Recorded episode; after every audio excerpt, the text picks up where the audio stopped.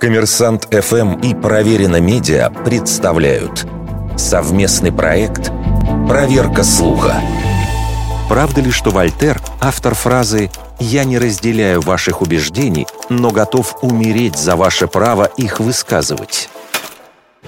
Впервые эта цитата встречается вовсе не на французском, а на английском языке.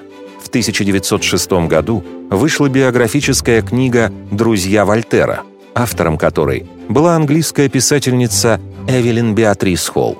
В одной из глав описана реакция Вольтера на публичное сожжение труда об уме другого известного французского философа Гельвеция.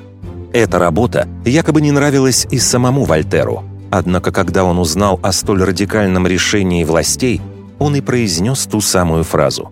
Причем в книге писательница заключила ее в кавычки, хотя это и не было прямой речью, но выглядело как цитата – Фраза разошлась сначала по англоязычным источникам, а затем начала проникать и за рубеж. Дошло до того, что в 1939 году Эвелин Холл сделала попытку развеять заблуждение в своем письме, опубликованном четыре года спустя в одном из литературных журналов.